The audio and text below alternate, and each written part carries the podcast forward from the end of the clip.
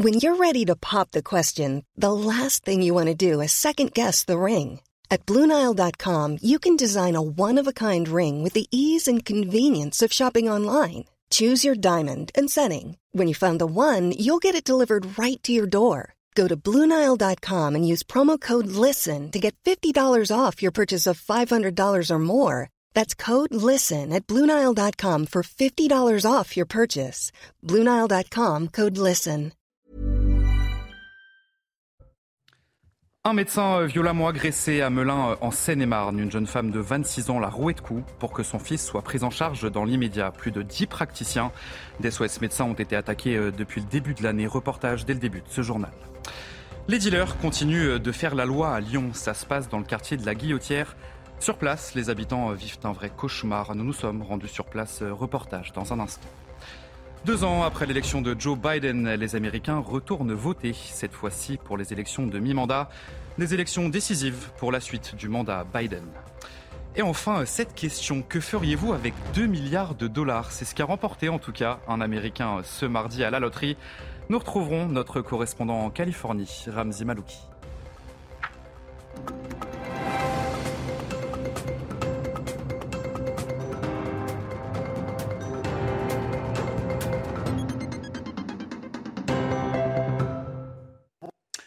Bonsoir à tous, très heureux de vous retrouver pour l'édition de la nuit. Avec à la une donc cette violente agression contre un médecin dans son cabinet de Melun en région parisienne. Il a été frappé par une femme de 26 ans qui voulait que son fils soit pris en charge dans l'immédiat. Des violences de plus en plus fréquentes contre les praticiens d'SOS médecins. Le récit, Sophia Dolé, Nicolas Winkler.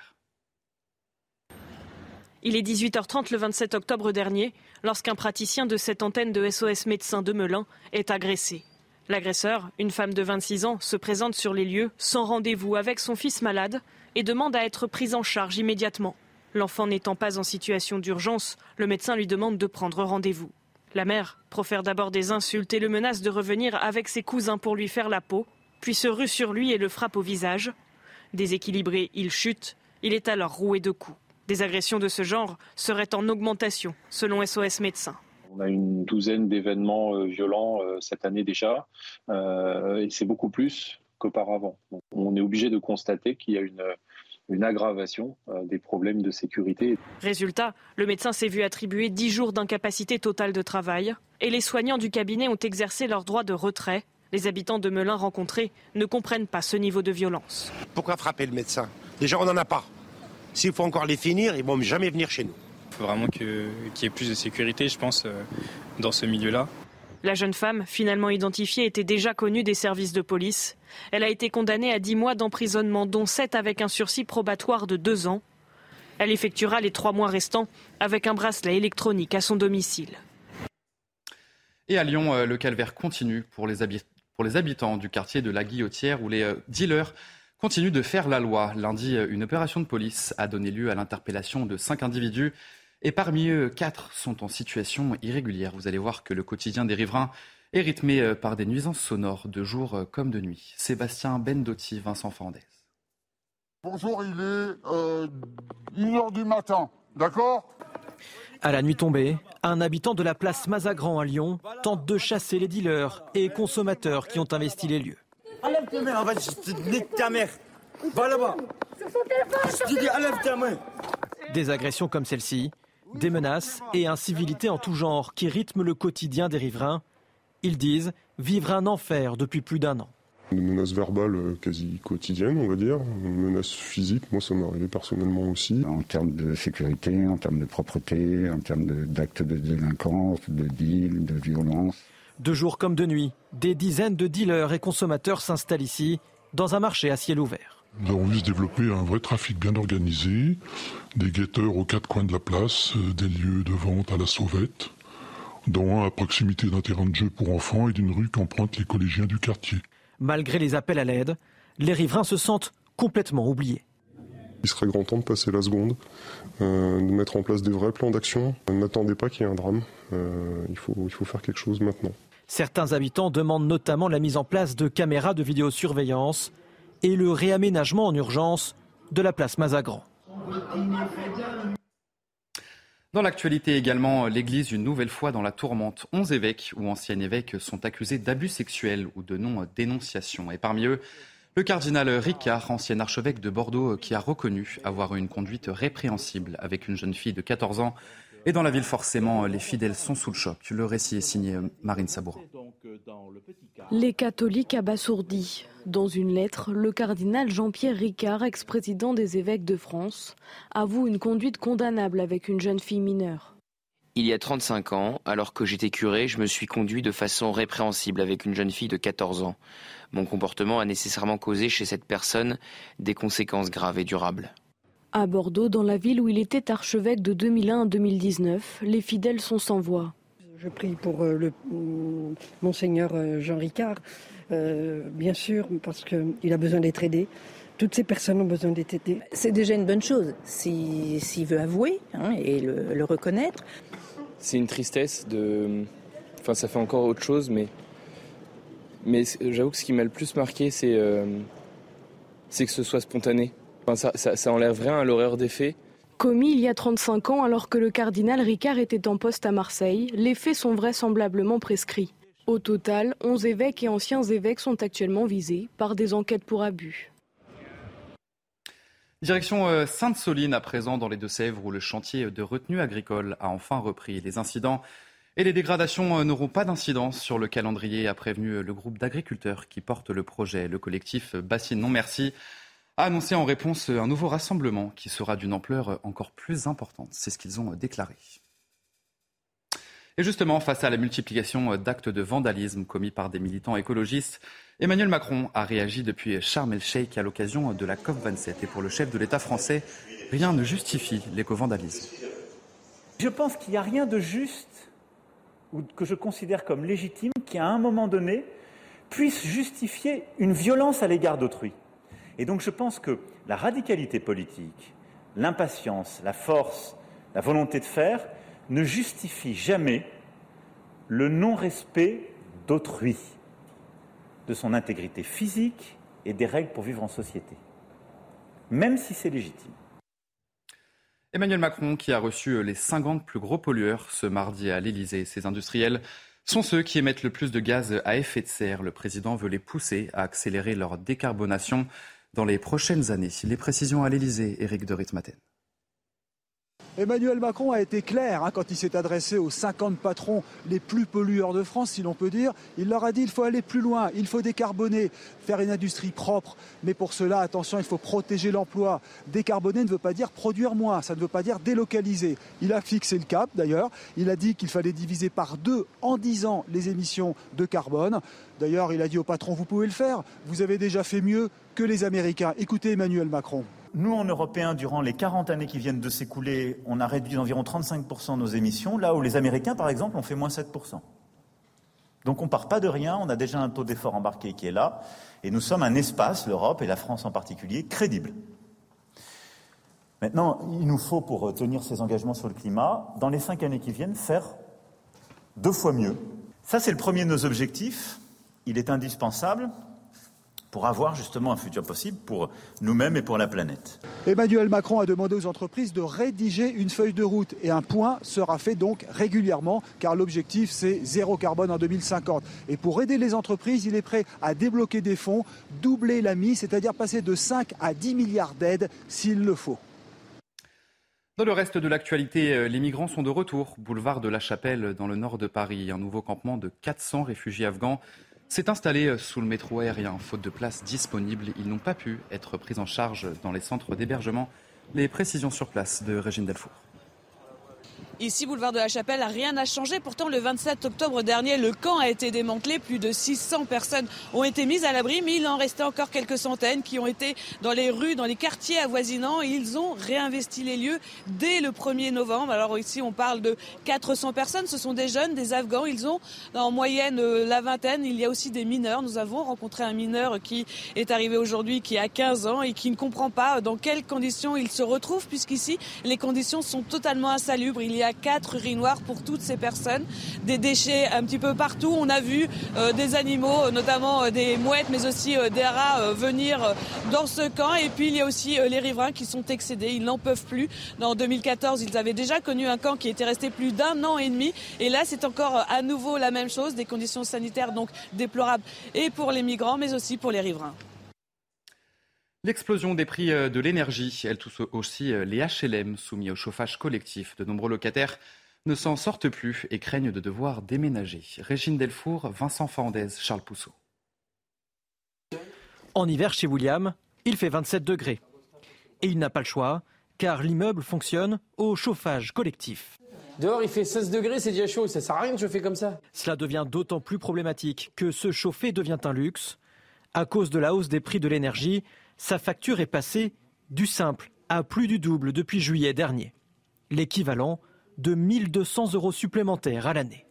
Non, mais c'est surtout que c'est exorbitant. Vous vous rendez compte, 1200 euros, c'est un salaire, euh, c'est un salaire par an, quoi. Un autre voisin, lui, a vu sa facture mensuelle exploser de 150 euros. Seule solution envisagée, déménager. Bah, c'est 150 euros de moins pour les courses et, tout ça pour la, vie, euh, la vie actuelle. Enfin, jamais réussir à, payer encore ces loyers-là pendant, pendant un certain. Je ne sais pas combien de temps ça va durer, mais là, ça devient plus possible. Face à la flambée de ces prix, certains bailleurs réagissent pour aider les locataires en difficulté. On a euh, actuellement 200 locataires qu'on suit. On essaye déjà de réactiver l'ensemble de leurs droits. Et après, soit on mobilise des fonds, euh, soit on leur propose d'étaler euh, sur plus de mois que ce qu'on a prévu au départ cette, cette dépense. Ce bailleur a demandé au gouvernement de baisser en urgence la TVA sur l'énergie, sans réponse pour le moment. En Ukraine, la situation plus que jamais critique autour de la ville de Kherson. Les Ukrainiens contre-attaquent et tentent de récupérer le territoire. Et de leur côté, euh, les Russes les accusent d'atrocités. Et la population, elle, est prise entre deux feux. Le récit d'Yael Benamou. Après deux jours de coupure dans la ville de Kherson, l'électricité et l'eau courante ont été rétablies. Deux frappes ont touché la ville. Moscou et Kiev se sont accusés mutuellement. Écoutez l'un des responsables adjoints de l'autorité d'occupation russe à Kherson. La situation est stable. Il y a de l'électricité malgré les actes de sabotage perpétrés par les ukro-nazis. Il semble qu'il n'y ait aucun problème avec les télécommunications. Kherson est symbolique. C'est la première grande ville prise par les Russes, quelques jours seulement après le début de leur invasion. Mais ils disent craindre une offensive massive des Ukrainiens et ont engagé une évacuation de civils, plus de 5000 personnes par jour. Kiev parle de déportation. Exemple avec Vera, une résidente d'une maison de retraite près de Kherson. Elle a été évacuée avec d'autres vers le sud de la Russie. Les autorités russes nous ont dit que nous pourrions être tués par des missiles et nos maisons détruites. Les explosions n'ont pas cessé. Dans les zones occupées par la Russie, certains arrivent à s'échapper vers des territoires restés sous contrôle ukrainien. C'est le cas d'Irina. Elle a réussi à fuir Zaporizhia. Elle raconte une atmosphère de paranoïa et de soumission aux caprices des soldats russes. Les téléphones doivent être cachés tout le temps. Tous les messages doivent être effacés. Dieu nous préserve si nous disions quelque chose contre la Russie. Personne ne se sent en sécurité là-bas. Le ministère des Affaires étrangères ukrainien appelle la communauté internationale à condamner la Russie et à accroître l'aide militaire pour aider l'Ukraine à reprendre les territoires occupés. Et toujours à l'international, les Américains retrouvent le chemin des urnes deux ans après l'élection de Joe Biden. Les bureaux de vote ont ouvert ce mardi pour les élections de mi-mandat. Les républicains espère reprendre le contrôle de la Chambre et du Sénat. Mais alors concrètement, euh, quels sont les enjeux de ces élections? La réponse avec Kinsey. D'un côté, le président américain Joe Biden, prêt à tout pour conserver sa très courte majorité démocrate au Congrès. La démocratie est sur le bulletin de vote. C'est un moment décisif pour la nation. De l'autre, Donald Trump venu soutenir les républicains. C'est l'année où nous allons reprendre la Chambre, nous allons reprendre le Sénat. Ces derniers jours, les meetings de campagne ont pris l'allure d'une deuxième manche du match de 2020. Car ces élections de mi-mandat seront déterminantes pour les deux années à venir, avec en vue la bataille présidentielle. L'ensemble des 435 sièges de la Chambre américaine des représentants seront remis en jeu. Au Sénat, plus d'un tiers seront renouvelés, soit 35 sièges. Le dépouillement des bulletins de vote peut prendre un certain temps. Mais ce que nous savons, c'est qu'il est très probable que le Congrès soit à nouveau très divisé. Les Américains doivent également élire une série d'élus locaux qui décideront des politiques de leur État en matière d'avortement, de régulation environnementale ou d'armes à feu. La Pennsylvanie est l'un des États clés, mais comme ailleurs, la préoccupation principale, c'est l'inflation. Cette inflation, c'est mondial. Mais en Amérique, nous blâmons celui qui décide de tout ce qui se passe actuellement chez nous, que ce soit la faute de Joe Biden ou non. Les conservateurs misent sur le mécontentement face à l'inflation galopante pour remporter des sièges au Congrès. Les résultats détermineront la capacité de Joe Biden à mettre en œuvre la suite de son agenda politique. Et enfin, on va rester aux États-Unis pour la fin de ce journal. Écoutez bien, 2 milliards de dollars. C'est ce qu'a remporté ce mardi un Californien à la loterie du Powerball. C'est un record mondial. Après plusieurs mois euh, sans gagnant, et notre correspondant Ramzi Malouki s'est rendu euh, devant la station-service où le ticket euh, a été validé. C'est le propriétaire de cette station-service derrière moi. Il s'appelle Joseph. C'est un immigré syrien et il est content car il va toucher un million de dollars pour avoir vendu le ticket gagnant. Nous sommes ici à Altadena, la banlieue de Los Angeles. Et c'est ici donc que nous avons une nouvelle ou un nouveau milliardaire. Un record absolu de gains, toute loterie confondue. J'ajoute que 22 autres Américains sont ravis car ils vont toucher chacun un million de dollars pour avoir coché les cinq bons numéros, sauf le fameux Powerball, le numéro bonus. Alors, le gagnant ou la gagnante a maintenant 180 jours pour se manifester, sinon le ticket n'est plus valable. De leur côté, les responsables de la loterie ont déjà mis à la disposition de cette gagnante ou de ce gagnant une équipe de psychologues pour euh, faire face au choc, à une éventuelle anxiété, insomnie, paranoïa, dépression, enfin ce que les psychologues appellent le syndrome de la richesse soudaine. C'est la fin de ce journal. Tout de suite, euh, votre journal des sports. Et on commence ce journal des sports euh, avec cet exploit de Caroline Garcia, à 29 ans. La Française a gagné le Masters à Fort Worth au Texas, le tournoi d'année opposant les 8 meilleures joueuses du monde. Le plus bel exploit de la carrière de la Française qui était, écoutez bien, 75e joueuse mondiale le 20 juin dernier. Le récit d'une fin de saison extraordinaire avec euh, Mathilde Espinasse. En jeu offensif, des émotions maîtrisées, Caroline Garcia a su mettre tous les ingrédients pour s'offrir ce Masters. La semaine a été difficile, mais on a réussi à bien rebondir après le match de Iga et je suis vraiment super contente de ces derniers matchs qui ont été vraiment très solides et ça me permet de remporter mon plus grand titre. Son plus grand titre pour l'instant, car la Caroline Garcia qui était sur les cours cette semaine semble pouvoir aller encore plus loin. Quand on est capable de gagner le Masters, forcément on est capable de gagner un grand chelem. Je pense que c'est son ambition ultime et que ce sera un de ses objectifs si ce n'est l'objectif majeur de 2023. On sait depuis 10 ans, euh, même plus qu'effectivement, elle a le potentiel pour aller chercher un grand chelem, ça c'est sûr. Désormais quatrième mondiale, vainqueur du Masters, en 2023, Caroline Garcia devra assumer un nouveau statut et sera plus attendue. Le style de jeu qu'elle développe, forcément les joueuses adverses vont essayer de trouver des parades, vont essayer de, de gêner Caroline sur certains aspects. Et euh, ça va être sa, capacité à, s'adapter et à imposer euh, toujours ce style de jeu qui, fera la différence euh, dans les grands moments. Pour Amélie Mauresmo, au gain du Masters en 2005 avait succédé deux titres du Grand Chelem. Caroline Garcia n'a plus qu'à continuer à marcher dans ses pas. Et après le tennis, on parle football. La fin du suspense ce mercredi pour l'équipe de France. Didier Deschamps va donner la liste des joueurs qui feront le voyage au Qatar pour la Coupe du Monde. Objectif, bien sûr, une troisième étoile et conserver le titre de 2018. Adrien Rabiot, lui, est quasiment sûr de faire partie de la liste. On va justement l'écouter euh, sur ses objectifs. J'ai pu marquer 4 buts sur ce, sur ce mois d'octobre. Je me sens bien physiquement.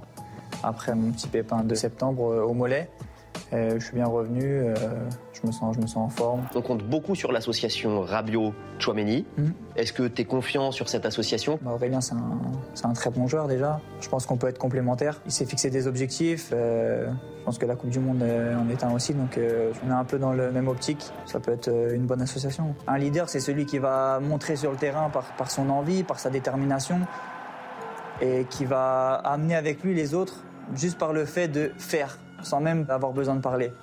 Et ça, pour moi, c'est un vrai leader. Et on termine avec l'équipe de France de basketball, Victor Wembanyaya. Vous ne connaissez peut-être pas son nom, mais ce jeune homme de 18 ans affole déjà toute la NBA. À du haut de ses 2 m 19, Le Français est capable de tout faire sur un terrain avant de franchir l'Atlantique et de briller dans la Grande Ligue. Vincent Collet, le sélectionneur, l'a appelé pour faire ses premiers pas en bleu. Présentation euh, d'un phénomène avec Nathaniel Bro. À 18 ans, l'engouement médiatique peut être perturbant, sauf quand on s'appelle Victor Wembanyama. Je m'y prépare depuis que je suis né en fait, donc euh, ça ne me surprend pas. J'ai jamais eu de doute, mais s'il y, en a qui en avaient, je pense qu'ils en ont plus. Je sais que c'est une, année, enfin une année, enfin l'année la plus importante de ma vie, j'imagine. Parce que son nom fait déjà rêver outre-Atlantique, notamment depuis son passage à Las Vegas, 37 puis 36 points contre une sélection de jeunes Américains qu'il retrouvera peut-être bientôt en NBA. À court terme, une possible première cape avec les Bleus vendredi face à la Lituanie. L'équipe de France, c'est un, projet, euh, je dirais pas central parce que c'est que quelques mois dans l'année, mais c'est prépondérant, bien sûr. ça restera toujours dans un coin de ma tête. Et ensuite, la draft donc, le 23 juin prochain, pour entrer dans une nouvelle dimension. Allez, euh, vous restez bien avec nous sur CNews dans un instant, un prochain journal. Un médecin violemment agressé à Melun euh, en Seine-et-Marne. Une jeune femme de 26 ans, la rouée de coups pour que son fils soit pris en charge dans l'immédiat. Et plus de 10 praticiens d'SOS médecins ont été euh, attaqués depuis le début de l'année. On en parle tout de suite. Je vous, je vous souhaite une excellente nuit sur CNews. Retrouvez tous nos programmes et plus sur cnews.fr.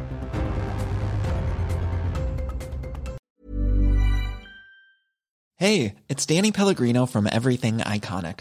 Ready to upgrade your style game without blowing your budget? Check out Quince. They've got all the good stuff shirts and polos, activewear, and fine leather goods, all at 50 to 80% less than other high end brands. And the best part? They're all about safe, ethical, and responsible manufacturing. Get that luxury vibe without the luxury price tag. Hit up quince.com slash upgrade for free shipping and 365 day returns on your next order. That's quince.com slash upgrade.